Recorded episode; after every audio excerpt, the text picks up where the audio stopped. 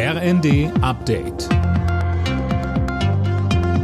Stündlich neu. Auf den Punkt informiert. Ich bin Dirk Jostes. Guten Morgen. Im Bundestag kommt es heute zu einem Schlagabtausch zwischen Opposition und Regierung über die Politik von Kanzler Scholz und seiner Ampelkoalition.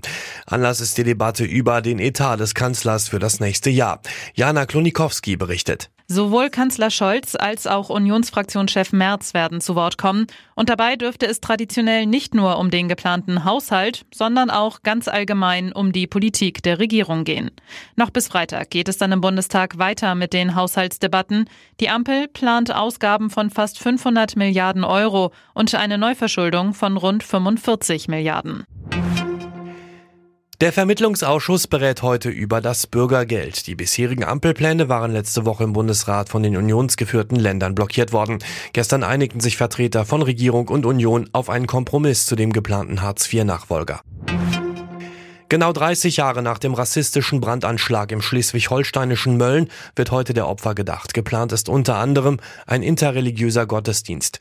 Neonazis hatten damals Brandsätze in zwei Häuser von türkischen Familien geworfen. Zwei Mädchen und ihre Oma wurden getötet.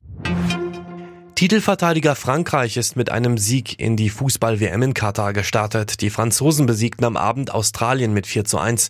Außerdem spielten Dänemark Tunesien 0 zu 0, Polen Mexiko ebenfalls 0 zu 0 und Saudi-Arabien Argentinien 2 zu 1. Heute startet dann auch die deutsche Mannschaft ins Turnier. Daniel Stuckenberg. Endlich geht es wieder um Fußball, freute sich Nationalspieler Josua Kimmich angesichts des Streits um die One Love Binde vor dem Spiel gegen Japan.